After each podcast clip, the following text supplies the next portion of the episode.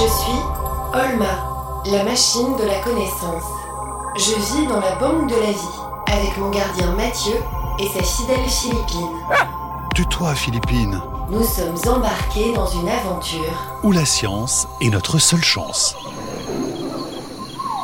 Mais qu'est-ce que c'est que cet endroit, François Xavier Tu sais, Mathieu, s'il n'y avait que des graines ici, on appellerait ça la banque des graines, pas la banque de la vie. Mes chers amis, après tous ces mystères et toutes ces énigmes, me voilà, enfin, au niveau moins 16. Et ce spectacle est le plus extraordinaire que j'ai jamais vu. Je suis là sur une petite plateforme et je surplombe cet incroyable endroit. Le plafond est à peut-être 100 mètres au-dessus de ma tête. La salle s'étend à perte de vue dans toutes les directions. Et il y a des animaux absolument partout. J'ai voyagé toute ma vie, Mathieu, dans un seul but, rapporter ici, dans la salle de la vie, tous les êtres vivants que j'ai rencontrés. C'est comme pour les graines. Vous les mettez ici pour que leurs espèces ne disparaissent jamais. Exactement. Tu vois la partie verte au fond? Oui. J'ai recréé la forêt de Sumatra. Il y a des orang-outans, des tigres et des rhinocéros. Oh, incroyable Et le coin tout jaune là-bas, tu le vois? C'est le désert? Le désert du Sahara. Si tu cherches bien, tu trouveras un couple de fennecs, quatre dromadaires et trois vipères des sables. Oh, oh là là Et là-bas Là, ce sont les forêts d'Alaska. Tu feras attention aux grizzlies. À côté, le delta du Nil. La toundra russe. Là-bas, le bassin du Congo. Les plaines mongoles. L'archipel des Galapagos. Les mangroves du Sénégal. Les montagnes de Madagascar. La campagne normande. Ça, c'est parce que ça me manquait. Et puis plein d'autres endroits. Non mais si j'avais su qu'il y avait un zoo là, sous mes pieds pendant tout ce temps. Mais c'est pas du tout un zoo, t'es malade Non mais il est pas bien lui. Mathieu, dans un zoo, les animaux sont prisonniers. Et là non Tu vas comprendre. Attends-nous ici, on revient. Alors, Mathieu, tu as enfin découvert la salle de la vie. Et je vais mettre du temps à la découvrir en entier. Tu vois pourquoi je devais produire autant d'électricité. Ça n'était pas que pour les graines. Cet endroit est absolument extraordinaire. Venez dans la galerie du temps avec moi, Marie-Christine. Par là. Ce qu'Olma appelle la galerie du temps, c'est un tunnel, juste à droite de l'entrée. Les parois sont en glace, il fait très sombre, mais une lumière bleutée et claire, figée dans la glace, des bactéries, des cellules, des tas de choses qui sont normalement microscopiques, mais qui ont été agrandies des centaines de milliers de fois pour qu'on les voit parfaitement bien. La première fois que je suis entrée dans la salle de la vie et que j'ai vu tous ces animaux, je me suis demandé comment étaient les premiers êtres vivants à avoir vécu sur Terre. Alors, à quoi est-ce qu'ils ressemblaient, Marie-Christine? Alors les premiers êtres vivants qui sont apparus sur Terre, c'était des bactéries, c'est-à-dire des toutes petites cellules vraiment microscopiques. On dit aussi micro-organismes pour dire qu'ils étaient vraiment microscopiques. Eh bien, ces bactéries ont peuplé la Terre pendant des milliards d'années avant de s'assembler en organismes un petit peu plus gros, un petit peu plus élaborés, pour donner des organismes pluricellulaires. C'était donc au départ des organismes unicellulaires. Une bactérie, c'est une seule cellule. Et puis, en s'associant, pour donner des choses plus complexes, on a des organismes pluricellulaires. Nous, les humains, nous sommes des pluricellulaires? Alors nous, nous sommes des pluricellulaires, nous sommes constitués de plus de 40 000 milliards de cellules. Donc vous vous rendez compte, c'est énorme. Et nous avons autant de euh, milliards de cellules, de micro-organismes, de bactéries en nous que de nos propres cellules. Puisque nous vivons dans un environnement avec d'autres populations que nos propres cellules. Marie-Christine, est-ce que les êtres vivants appartiennent tous à une même famille? Alors, oui, on appartient à la grande famille du vivant. Mais cette famille du vivant, elle s'est diversifiée. C'est comme dans toutes les familles, il y a plusieurs enfants. Hein, il y a euh, le frère, la sœur, la petite sœur, le grand frère, enfin, etc. Donc là, on a identifié pour l'instant, dans ce que l'on connaît, trois grandes familles. La famille des bactéries, et puis une famille de bactéries un peu spéciales qui vivent dans des conditions très particulières, très chaudes, des conditions de très forte pression. On appelle ça des archébactéries. Arché, ça veut dire très ancien. Et puis un autre domaine de cette grande famille du vivant, ce sont les eucaryotes. Eh bien, et nous sommes des eucaryotes. Les plantes vertes sont des eucaryotes. Donc ce sont des organismes qui sont, la plupart, mais pas tous, sont des pluricellulaires, c'est-à-dire constitués de plusieurs cellules. Mais il y a des eucaryotes qui sont constitués d'une seule cellule. Par exemple, la levure, la levure de boulanger que l'on met pour faire le pain, c'est un eucaryote. Donc, je résume. Dans la grande famille du vivant, il y a deux premiers groupes, les bactéries et les eucaryotes. Les bactéries sont arrivées en premier. Elles étaient unicellulaires, c'est-à-dire qu'elles n'étaient composées que d'une cellule. Et les eucaryotes, les êtres humains par exemple, sont pour la plupart pluricellulaires, c'est-à-dire qu'ils sont composés de plusieurs cellules. Et est-ce qu'il y a d'autres choses qui différencient les bactéries des eucaryotes, Marie-Christine?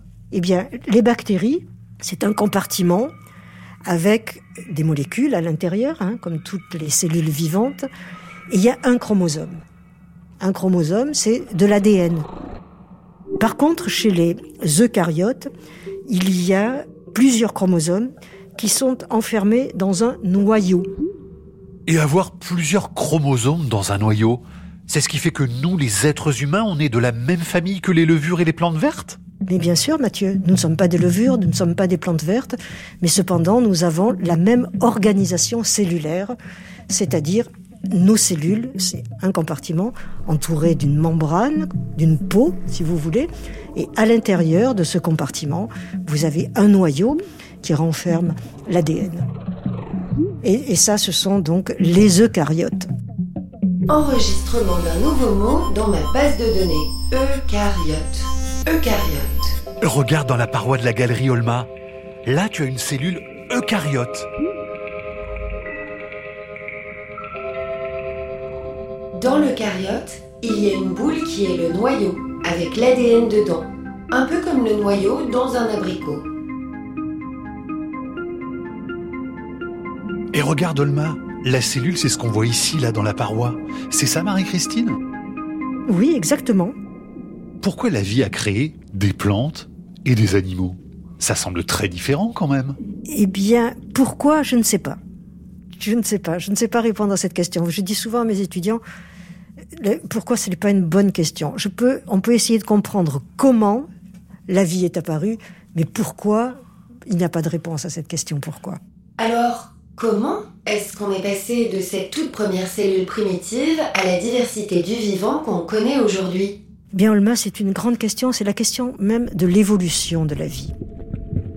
Effectivement, au début, pendant plus de 2,5 milliards d'années, il y avait des bactéries qui vivaient dans l'océan et puis qui produisaient de l'oxygène.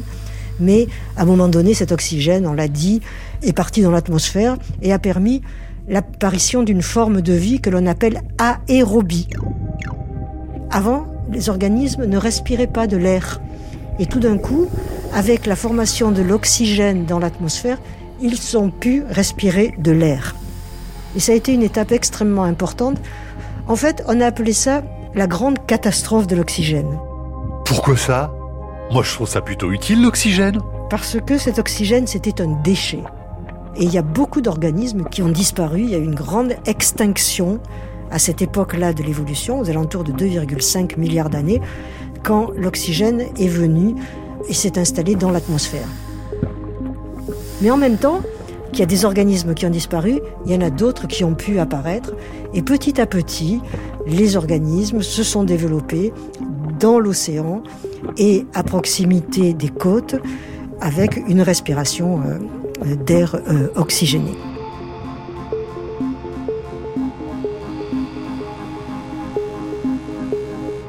Et puis, il y a eu à un moment donné la sortie des eaux.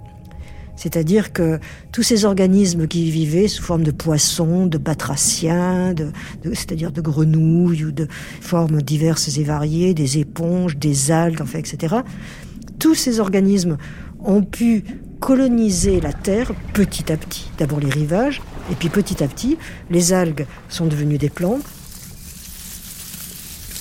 Les poissons ont acquis des pattes, hein, et puis ont perdu euh, leurs nageoires, certains, pas tous évidemment. Et tout cela a commencé à envahir la Terre.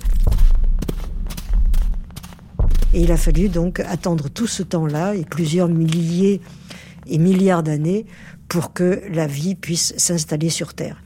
Et toute cette longue période d'évolution a été ponctuée par ce que l'on appelle des extinctions. C'est-à-dire qu'il y a eu des glaciations, des météorites qui sont tombés sur Terre. Comme lorsque les dinosaures ont disparu, par Mais exemple. exactement. C'est-à-dire, euh, les dinosaures sont apparus sur Terre aux alentours de 240 millions d'années. Ils ont vécu très longtemps, bien plus longtemps que nous, puisqu'ils ont vécu jusqu'à 65 millions d'années. Et ils se sont arrêtés de vivre à 65 millions d'années parce qu'il y a une météorite qui est tombée sur Terre et qui a provoqué un énorme nuage qui a, disons, fait un voile empêchant la lumière solaire de venir sur Terre et donc les arbres n'ont plus pu faire de la photosynthèse, c'est-à-dire fabriquer leur matière à partir des photons du soleil. Et donc les dinosaures n'avaient plus rien à manger et les dinosaures ont disparu. Mais cette disparition des dinosaures, cela a permis aux petits mammifères qui croupissaient dans les troupes pour se cacher des énormes pattes des dinosaures, eh bien ça a permis à tous ces petits mammifères de sortir de leurs trous et de se développer, de devenir des grandes souris et puis des animaux de plus en plus imposants jusqu'à arriver à Mathieu.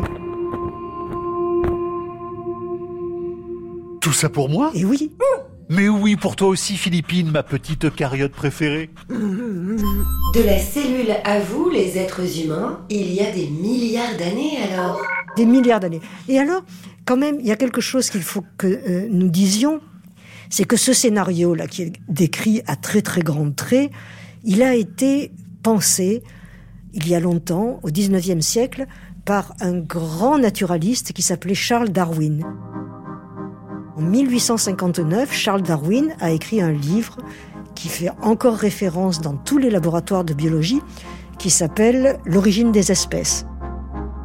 Et dans l'origine des espèces, eh Charles Darwin décrit comment les espèces vivantes se sont adaptées à leur environnement et ont été sélectionnées par la sélection naturelle, c'est-à-dire que lorsqu'il y a une espèce qui s'éteint, par exemple, eh cela libère la niche écologique pour le développement d'une nouvelle espèce. C'est ce que l'on appelle aujourd'hui la théorie de l'évolution. C'est quelque chose de fondamental et de fondateur de toute la biologie moderne. Et c'est exactement ce que j'ai dit à propos de l'extinction des dinosaures. Si les dinosaures n'avaient pas été éteints par cette météorite, eh bien, nous ne serions pas là pour nous parler aujourd'hui. Donc, Marie-Christine, vous et moi, Oui, nous sommes les produits de cette sélection exactement. Et nous devons tirer notre chapeau aux dinosaures qui nous ont cédé la place. Mathieu, Oui, François-Xavier je vais te montrer pourquoi cet endroit n'est pas un zoo. Mais qu'est-ce que vous faites avec ce chimpanzé? Je te présente Jean-Pierre. Jean-Pierre, Mathieu. Euh, bonjour Jean-Pierre. Mais si, si, il est très sympa. Allez les gars, ouvrez la caisse maintenant. Un, deux, trois. C'est une liane N'aie pas peur, Mathieu. Qu'est-ce que tu dis, Géraldine? Tu veux un steak? Quelle cuisson? Saignant, ça marche. Vous lui parlez? Je peux communiquer avec tous les animaux. Ça, je pense que c'est n'importe quoi. Il est sympa et fixe, mais il est un peu chelou. Amenez Géraldine à la savane et ensuite vous repartirez avec Jean-Pierre, les gars. Mathieu, ici, on ne garde pas les animaux toute leur vie. Ils sont faits pour vivre dans leur environnement naturel quand même. Ils restent au maximum six mois. Ensuite, on les renvoie chez eux et on les remplace par d'autres. L'important, c'est qu'il y ait toujours un mâle et une femelle de chaque espèce. Donc Jean-Pierre s'en va? Il retourne chez lui au Congo. Et on va en recevoir un autre bientôt. Mais bien sûr que non, je n'ai pas oublié tes mots croisés, Jean-Pierre. Tiens, ne lance jamais une affaire avec un chimpanzé. Ils sont intraitables. Ah, je ne comptais pas le faire dans l'immédiat. Je te le dis parce que j'ai eu de mauvaises surprises. Et maintenant, regarde. Quand on appuie sur ce bouton, l'éclairage tombe progressivement en une heure. Tous les soirs, il faut que tu y penses pour qu'il s'endorme. C'est moi qui dois le faire? Tu montes en grade, Mathieu. Tu étais le gardien des graines, maintenant tu es le gardien des animaux, tu verras. C'est un tout petit peu plus compliqué.